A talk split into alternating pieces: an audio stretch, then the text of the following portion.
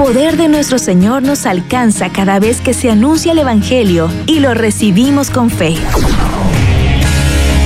Si creemos en las promesas del Señor, recibiremos la respuesta a nuestras oraciones. Recibiremos la respuesta a nuestras oraciones.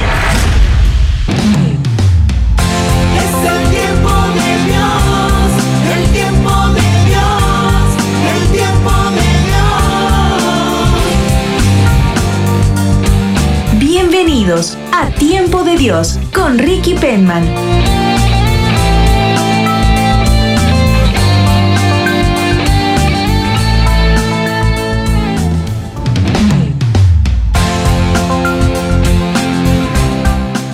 Bienvenidos a este tiempo de Dios. Les saluda Ricky Penman y como cada semana realmente es un gusto poder reunirme con ustedes para orar, encomendar sus intenciones al Señor y sobre todo para que podamos juntos reflexionar la palabra de Dios bajo un título, si se puede decir así. ¿Cómo escuchar la voz de Dios, cómo recibir su guía. Y en este tiempo de cuaresma es muy importante tener la disponibilidad interior para recibir esa guía del Señor. Y la disponibilidad no es otra cosa que la apertura en nuestra vida a los planes de Dios, porque en muchas ocasiones nosotros tenemos un esquema, ¿de acuerdo? Una manera de querer llevar adelante nuestra vida, pero en ciertas ocasiones Dios tiene otra manera. Dios tiene un mejor plan. Así que el ingrediente principal para escuchar la voz de Dios, para recibir su guía en los pasos de cada día en nuestra vida, es la disponibilidad. Así que hoy con sencillez y juntos vamos a reflexionar algunos textos de la Sagrada Escritura que nos pueden iluminar en esta búsqueda de la guía de Dios. Pensemos un momento en alguien que en su casa se encuentra con problemas en el techo, ¿de acuerdo? Y como estos meses han sido de bastante lluvia, una noche de esas empieza a caer un aguacero muy fuerte y la persona que tiene goteras en la casa comienza a ver cómo se manifiesta una primer gotera. Entonces con diligencia la persona busca un balde, lo coloca debajo de la gotera. Como el aguacero persiste, aparece otra gotera. Entonces con la misma diligencia busca otro balde y lo coloca debajo de la segunda gotera. Mire, sucede que después el aguacero sigue cayendo con fuerza y aparece una tercer gotera. Entonces esta persona busca otro balde y lo coloca debajo de esta otra gotera. Cansado y sin ningún balde disponible, con sorpresa, esta persona mira cómo aparece una cuarta gotera. Entonces comienza a reflexionar y dice, creo que lo que debo hacer es ir eh, bajo la lluvia a la tienda y comprar un cuarto balde para evitar que la casa se inunde con, con tantas goteras, ¿no? Pero antes de ir a la tienda, esta persona hace una pausa y piensa, ¿cuál es el problema de fondo? ¿Cuál es el problema real? Entonces llega a la conclusión de que no importan los baldes, tiene que esperar que el aguacero cese que haya un tiempo seco y debe reparar el techo. Si se sigue fatigando buscando más baldes, no soluciona nada. Se fatiga, hace algo al respecto de la situación, pero no soluciona nada.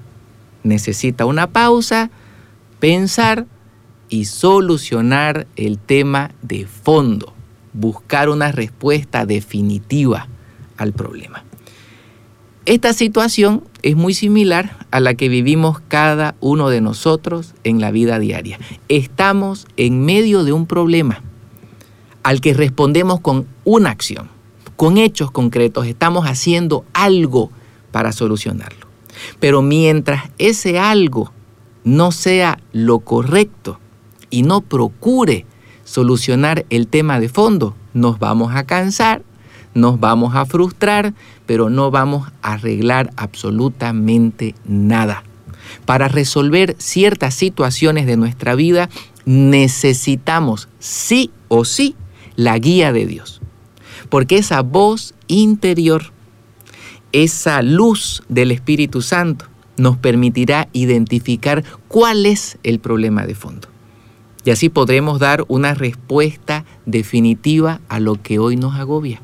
¿Se da cuenta cuál es la importancia de dejarse guiar por Dios?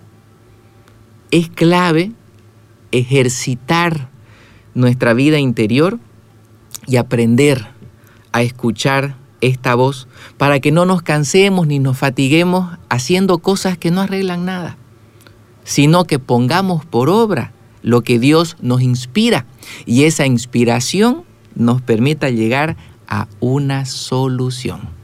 Quien hoy necesita soluciones en su vida, necesita también la guía del Señor.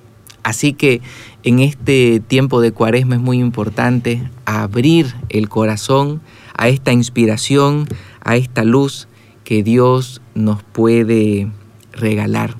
Y creo que es muy importante para abrir el corazón a esta voz de Dios dos consejos.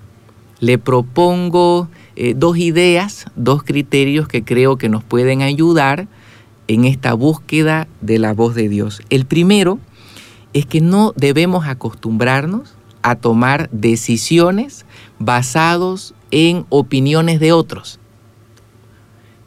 No está mal pedir un consejo, pero el consejo debe estar inspirado en la palabra del Señor y no solamente en la opinión de alguien más. Porque a veces nos hacen sugerencias que las personas que las realizan nunca las harían. Yo creo que el mejor consejero para la vida diaria es el Espíritu Santo a través de la palabra de Dios.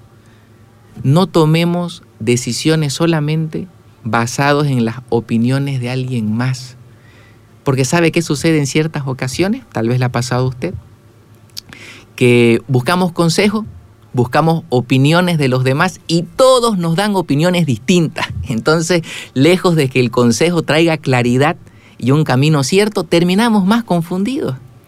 Por eso el primer consejo o la primera opinión que debiéramos buscar está en la palabra del Señor. Y esa palabra tiene tanta riqueza que habla absolutamente de todos los temas. Entonces, si nosotros hacemos una lectura eh, ordenada, diaria, de la palabra del Señor, probablemente vamos a llenar ese depósito interior con información que nos sea útil para más adelante. Así que, como primera sugerencia, no tomemos decisiones basados en opiniones de otros. Busquemos la opinión de Dios. ¿Qué quiere Dios sobre la situación que estamos viviendo?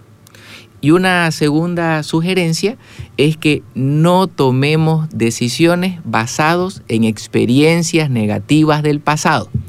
Porque cuando hacemos una línea hacia atrás en nuestra vida, siempre vamos a encontrar experiencias negativas cosas que hemos hecho y no nos han salido bien. Entonces uno piensa que todo lo que va a emprender o todo lo que va a realizar puede también salirle mal. Entonces, no nos guiemos por las experiencias negativas del pasado. Dejémonos guiar por la luz de Dios que todo lo hace nuevo. No importa si usted se ha equivocado mil veces.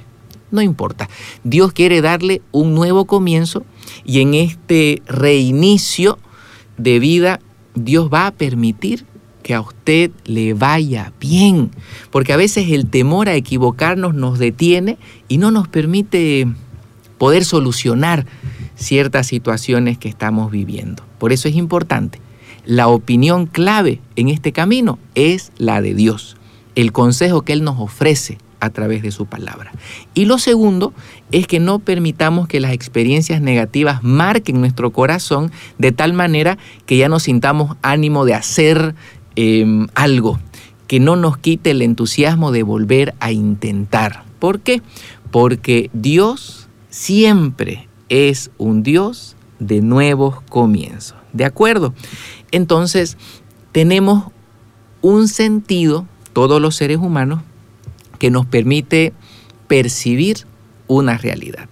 ¿Por qué le digo esto? Ejemplo, Dios nos ha regalado el sentido de la vista que nos permite percibir la realidad de los colores. Dios nos ha regalado el sentido del olfato que nos permite percibir la realidad de los olores. Ahora, si Dios es espíritu, ¿con qué sentido lo percibimos? Voy a repetir la pregunta. Si Dios es espíritu, ¿con qué sentido lo percibimos? Con nuestro espíritu. Por eso, ante ciertas circunstancias que nos toca enfrentar, o en la búsqueda de una solución, no es suficiente reflexionar sobre las circunstancias a nuestro alrededor. No es suficiente una reflexión meramente humana. Por supuesto que el aspecto humano forma parte de una decisión, ¿de acuerdo? Del discernimiento. Pero quien corona ese discernimiento, quien nos da finalmente la respuesta que necesitamos es el discernimiento espiritual. Es esa inspiración de Dios en el interior que nos muestra cuál es el camino correcto. Por eso no basta en confiar en lo que somos capaces de razonar o en el saber únicamente humano. Hay que aprender a confiar en esa inspiración que Dios coloca en nuestro corazón.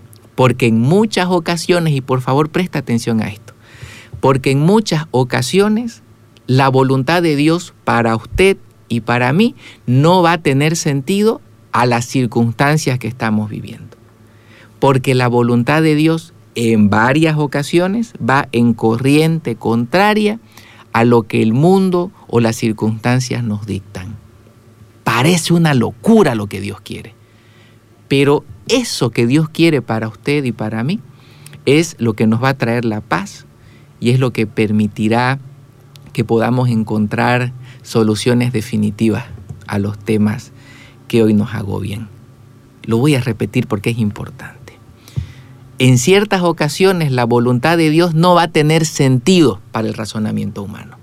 Por eso el discernimiento espiritual es indispensable para tomar buenas decisiones. ¿Acaso no le ha sucedido que ingresó a un emprendimiento o tomó una decisión con la certeza que le iba a ir bien porque todo parecía bueno? porque todo parecía favorable, pero luego de entrar en esa situación, usted se dio cuenta que no era lo que Dios quería y que le fue tan mal y ahí aprendió que uno no puede em, dispensar, uno no puede tomar decisiones sin tener en cuenta a Dios. Necesitamos ese discernimiento espiritual. ¿Por qué? Porque una buena decisión siempre provocará en nuestra vida descanso y paz. En cambio, una mala decisión va a provocar zozobra, nos va a aumentar el trabajo, porque luego de decidir mal, tenemos que trabajar para resolver las consecuencias de la mala decisión. El discernimiento espiritual es tan importante porque una buena decisión siempre traerá paz. Una buena decisión trae soluciones, no aumenta el agobio.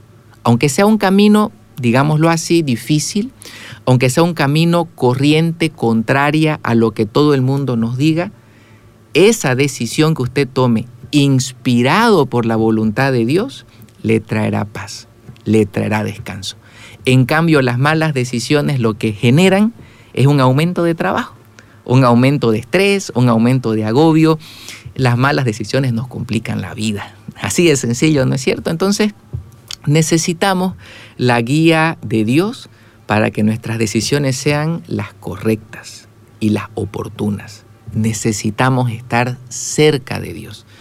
Porque si lo queremos escuchar, le hago este ejemplo, si usted quiere escuchar a Dios, Dios no habla por teléfono, Dios no habla a distancia. ¿De acuerdo? Si usted quiere escuchar a Dios, necesita pasar tiempo con Dios. Si usted quiere escuchar a Dios, y saber lo que Él espera de usted, necesita pasar tiempo con Dios.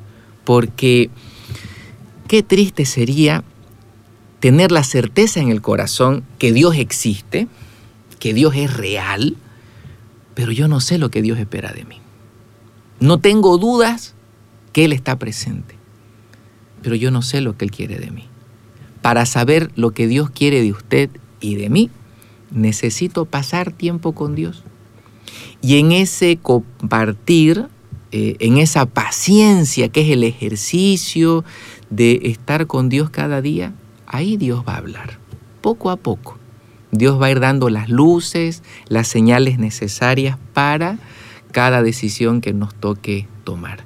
Yo creo que a veces la impaciencia o el apuro nos juega en contra porque nos acercamos al Señor y queremos que Él nos responda inmediatamente a nuestras inquietudes.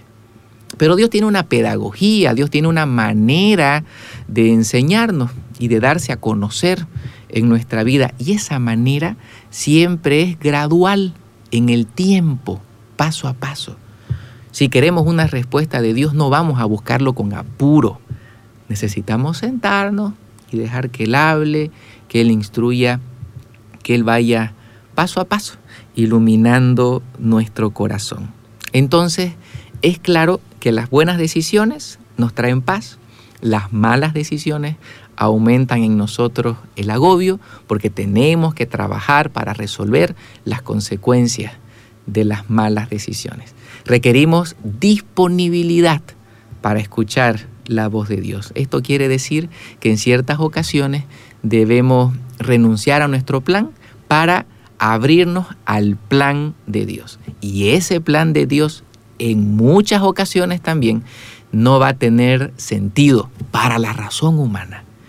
Pero ese plan de Dios es capaz de convencer su corazón para que usted emprenda el camino con la certeza que le irá bien, a pesar de lo que puedan decir los demás. Por eso, para tomar una buena decisión, no tenga en cuenta las opiniones de los demás, porque a veces en la multitud de opiniones se pierde la claridad, todos dicen algo distinto.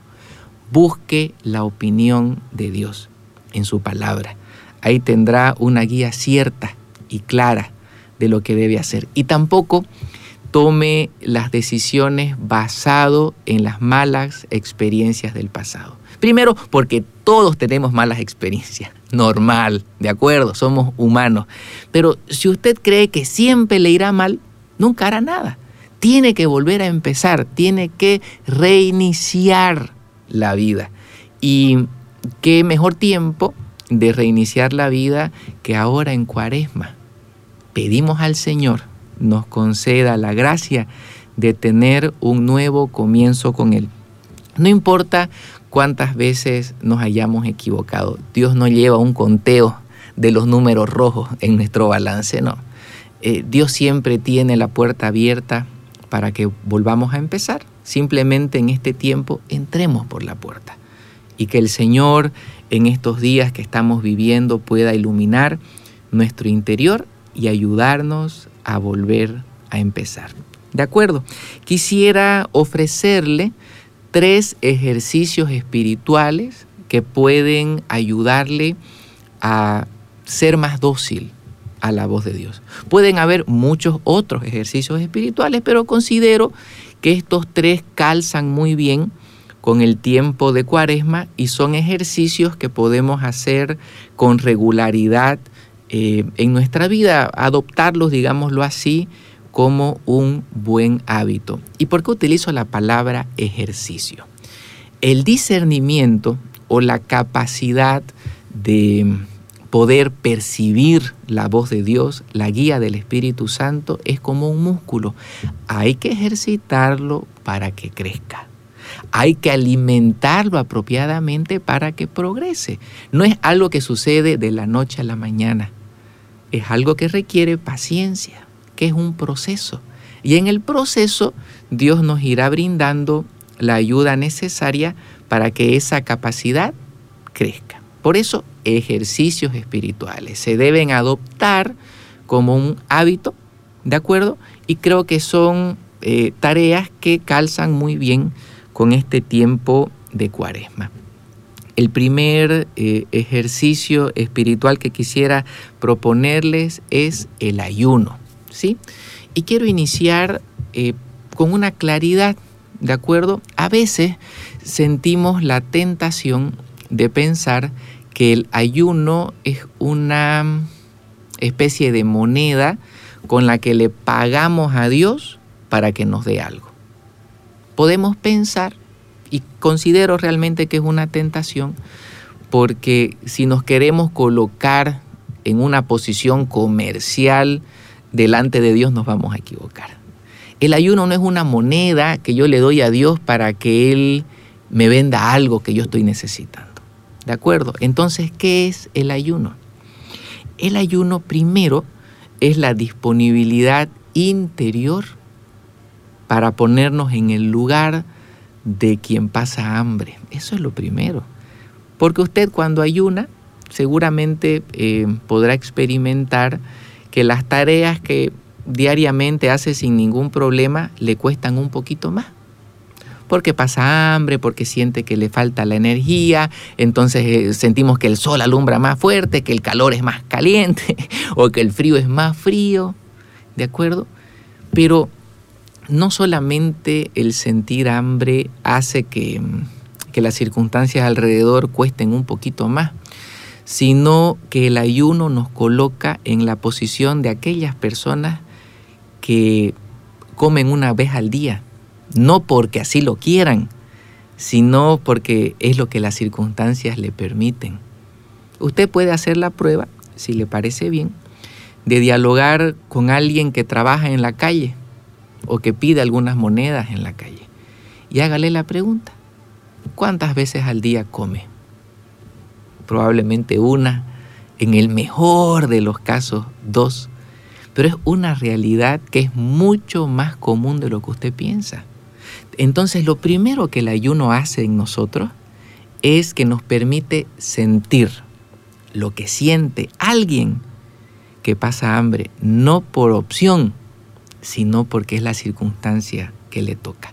Entonces el ayuno despierta en nuestro corazón la solidaridad, la caridad con el otro. Porque de nada sirve que nos abstengamos de algún alimento si ese alimento no lo compartimos con quien lo necesita. Si el ayuno es simplemente una abstinencia de alimentos sin compartir, entonces una dieta ya no es un ayuno, ¿de acuerdo? Eh, el que yo me abstenga de algo tiene que ir acompañado sí o sí de que eso que yo estoy eh, evitando lo comparto con alguien que lo necesita. ¿De acuerdo? Ayuno, entendiéndolo en, la situación en que yo me abstengo de una comida y comparto ese alimento con quien lo necesita. Luego, hay muchas otras abstinencias, ¿sí? Hay personas que se abstienen de algunas cosas que le gustan o de pasatiempos, eso lo, resolverá cada persona, pero eso que usted se, se, abstiene le generará seguramente algún ahorro de tiempo, eh, de dinero, de energía. Eso que usted ahorre en su abstinencia de tiempo, de dinero o de energía, compártalo con alguien que lo necesita. Si es tiempo y energía, compártalo a través de un servicio. Ayude a alguien. Haga algo gratuitamente. De manera que la persona a la que usted beneficie no le pueda devolver absolutamente nada. Creo que eso es un sentido importantísimo de la abstinencia. Si yo dejo de hacer algo y ese, y ese dejar de hacer me genera un ahorro, yo tengo que ofrecer eso a alguien que no me puede devolver nada a cambio. Porque más valioso que su dinero es su tiempo. Porque más valioso que su dinero es su energía y su fuerza. A veces uno pudiera pensar que sin dinero no puede servir y eso no es correcto.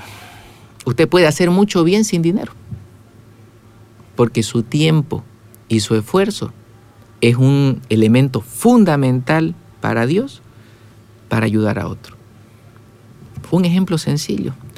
¿Sabe cuántas personas hoy en día necesitan que se las escuche? Porque, a ver, el día cada vez es más corto, cada vez hay más actividades, compromisos y responsabilidades, entonces no tenemos tiempo, o mejor dicho, apenas nos, nos alcanza el tiempo para las propias cosas. ¿Cómo voy a ser capaz de atender los asuntos de otro? Escuchar es la mejor manera de atender el asunto del otro. Puede que yo no le resuelva su problema, pero al menos la persona al exteriorizar lo que siente, lo que piensa, experimenta un alivio, un alivio que le ayuda a, a seguir luchando. Aunque no se solucione el problema, vuelve a su interior ese ánimo de seguir luchando. Entonces el ayuno no es una moneda con la que yo le pago a Dios con un sacrificio para que Él me dé algo que yo necesito, no. El ayuno primero me coloca en la posición, me ayuda a sentir lo que siente quien no tiene. Y lo segundo, el ayuno y la abstinencia me van a generar un ahorro. Algo que antes em, gastaba en mí, lo voy a invertir en otro en un servicio. Esa acción de pensar en el otro, de abrir el corazón a la necesidad de quien tiene eh, algún apuro, eso nos da una sensibilidad especial a la voz de Dios. Es un ejercicio interior que nos enseña a percibir lo que Dios quiere. Sencillamente que cuando usted se pone en el zapato del otro, usted ya sabe lo que Dios quiere que le dé al otro. Algo tan simple. Por eso es que en este tiempo de cuaresma el ejercicio del ayuno es importante para pensar no solamente en nuestra propia necesidad, que pueden ser legítimas y que con seguridad Dios las proveerá a su tiempo y a su manera, sino también en pensar en la necesidad del otro. Quien más se ocupa de los demás, más recibe de Dios.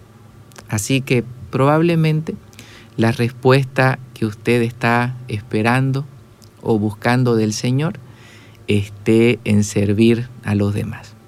¿De acuerdo? Así que en este tiempo de cuaresma nos disponemos a realizar ayunos o abstinencias, como enseña la Sagrada Escritura, en silencio, con mucho decoro, pensando en los demás y abriendo el corazón a las inspiraciones del Señor. E, el segundo ejercicio espiritual es la oración. La oración es tan importante porque nos conecta con Dios. Le ofrezco un ejemplo. Si usted eh, saca a un pez del agua, ¿qué pasa con el pez? Muere, ¿no es cierto? Porque su eh, medio de vida es el agua. ¿Qué pasa cuando usted arranca un árbol de la tierra? El árbol muere, se marchita. ¿Por qué? Porque su fuente de vida es la tierra. ¿Qué sucede cuando a un hijo de Dios se lo desconecta de Dios? Se lo aparta de la oración, se marchita interiormente. Se marchita porque pierde la paz, porque le falta fortaleza, frente a los desafíos de la vida diaria y sobre todo porque camina confundido. Si algo afecta eh, la ausencia de oración en la vida de un hijo de Dios, es que pierde la claridad. Deja de ver las cosas como Dios las ve y comienza a verlas simplemente con mirada humana. Las dificultades las ve sin esperanza. Su propia fragilidad la ve sin solución, porque mira todo solamente desde la perspectiva humana. Todos necesitamos de Dios. Todos necesitamos estar conectados con Él. Si Él es la fuente de vida, no descuidemos la oración. Y esta efectividad en la oración o el recibir resultados en la oración no depende precisamente de que la oración sea larga o sea eh, muy elaborada. ¿Dónde está la gracia de la oración? En que se la haga diariamente. Así como nosotros necesitamos alimentarnos cada día y, tres veces al día, para mantener el cuerpo sano, ¿no es cierto? Para mantener el espíritu vigoroso, atento. Necesitamos la oración. Puede que usted lo haga cada día, 15 minutos al día, 20 minutos al día. No está en, que, en lo prolongado de la oración. Está en la secuencia, digamos lo mejor, en la consistencia, en hacerlo cada día. Si usted pasa 5, 10, 15, 20 días consecutivos haciendo oración con la palabra de Dios en el silencio, abriendo el corazón a la voluntad divina, le garantizo que usted va a experimentar un cambio. Tal vez no un cambio en la circunstancia, pero sí un cambio en su interior. Usted va a sentir más paz, usted va a sentir más fortaleza en las dificultades de la vida, porque entiendo que si hay una fuente que no se agota de fortaleza, es la oración. Cada uno de nosotros, humanos, frágiles, ante ciertas situaciones que son pesadas, ¿no? La vida tiene sus cargas. Frente a esas cargas experimentamos el cansancio, el desgaste del camino, el desánimo. Y esto nos invita a no orar, a pensar que la oración no funciona, que no cambia a nadie. Si usted se desconecta de la oración, usted va a sentir cada vez menos fuerza. Usted va a sentir la tentación de darse por vencido. No, necesitamos volver a la oración. Necesitamos reconectarnos con Dios. Necesitamos de su presencia para que tengamos ese aliento que nos permita continuar. Porque esa bendición que usted necesita, escúcheme por favor con atención, esa bendición que usted necesita de ser sanado, de que su familia sea restaurada, de que su problema legal o económico encuentre una solución definitiva, esa bendición Dios se la quiere dar. Esa bendición Dios la va a otorgar, pero esa bendición está adelante. Hay que seguir dando pasos. Y para seguir dando pasos, hay que recibir de Dios la fortaleza. Y para seguir dando pasos y no darse por vencidos, necesitamos orar y que el Señor nos recuerde todas las promesas que Él ha dicho de nosotros. Porque esas promesas sin duda van a cumplirse. Así que en este tiempo de cuaresma abrimos nuestro corazón al Señor a través de la oración, a través del ayuno y finalmente como ejercicio espiritual propongo meditar la palabra del Señor. Mire, es tan importante el encuentro con la palabra de Dios porque frente a la pregunta, ¿qué quiere Jesús de mí? La respuesta está en su palabra, en lo que Él eh, nos muestra en el Evangelio. Creo que necesitamos un reencuentro en este tiempo de cuaresma con el sagrado corazón de Jesús. ¿Qué hay en el corazón de Jesús para usted y para mí? ¿Qué hay en sus palabras que puede ayudarnos a descubrir algo que probablemente por el apuro de cada día, por, el, por las cargas eh, de los problemas, pasa desapercibido? En la palabra de Jesús encontramos la esperanza para aguardar siempre lo mejor. Porque la esperanza no es otra cosa, si le puedo ofrecer una definición de esperanza, la esperanza es esperar siempre lo mejor. De Dios esperamos siempre lo mejor. Y lo mejor no siempre es lo que nosotros queremos. Puede que sea distinto pero siempre será para nuestro bien. La esperanza nos ayuda a ubicarnos en que al margen de cómo vayan fluyendo las circunstancias, Dios las permite para bien. La esperanza nos da la serenidad interior de que al margen de en qué etapa estemos en el camino de la vida, la conclusión será siempre favorable. Dios baja la mano y pone en orden las cosas. A veces sentimos que tarda, pero es que nos cuesta, ¿no? Nos cuesta tanto esperar. Pero Dios siempre llega a tiempo.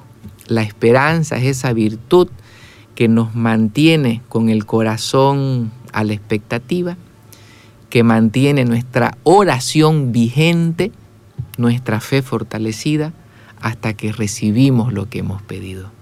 Qué difícil vivir sin esperanza.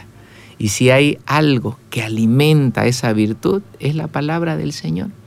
Porque la palabra de Dios nos recuerda que Él tiene para nosotros pensamientos de bien, que Él tiene planes de bendición.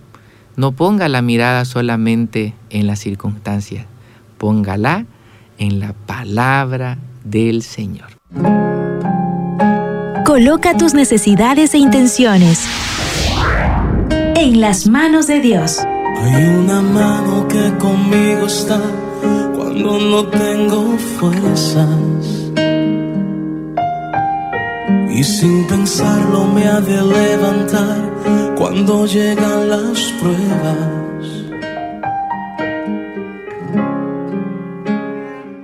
Y en este momento vamos a encomendar al Señor cada una de sus intenciones. Por eso los invito que donde quiera que usted se encuentre, podamos colocarnos en la presencia del Señor para rogar a Él por su vida, su familia, por su salud y sus finanzas, por aquello que hoy le preocupa. Lo ponemos en las manos del Señor. En el nombre del Padre, del Hijo y del Espíritu Santo. Amén. Bendito Señor, Dios grande y misericordioso, en este día te ofrecemos cada una de nuestras intenciones y lo hacemos con la certeza de que nos brindas el auxilio oportuno, que desciende tu bendición otorgando la salud física y espiritual a quien lo necesita. Danos, Señor, la liberación que nos ayude a caminar hacia adelante en esta senda de conversión. Concédenos, Padre, el regalo de escuchar tu voz, de discernir tu voluntad y ponerla por obra. Concede el consuelo a quien hoy le falta esperanza. Renueva las fuerzas del que ha caído. Danos, Señor, cada día tu misericordia, para que veamos un nuevo comienzo y no nos sintamos atados al pasado. Bendice, Señor, a tu pueblo que confía y que espera tu gracia. Danos, Señor, hoy y siempre, por la intercesión de María Santísima nuestra Madre, danos tu bendición. En el nombre del Padre, del Hijo y del Espíritu Santo. Amén. Les agradezco de corazón la gentileza de acompañarme en el programa. Les deseo todo lo mejor, que vivan siempre bajo el amparo del Señor y ya nos volveremos a encontrar más adelante. Bendiciones. Escuchaste el programa Tiempo de Dios con Ricky Penman. Espéralo cada viernes a las 9 de la mañana y el reprise a las 21 horas por Radio Betania, la radio de los católicos.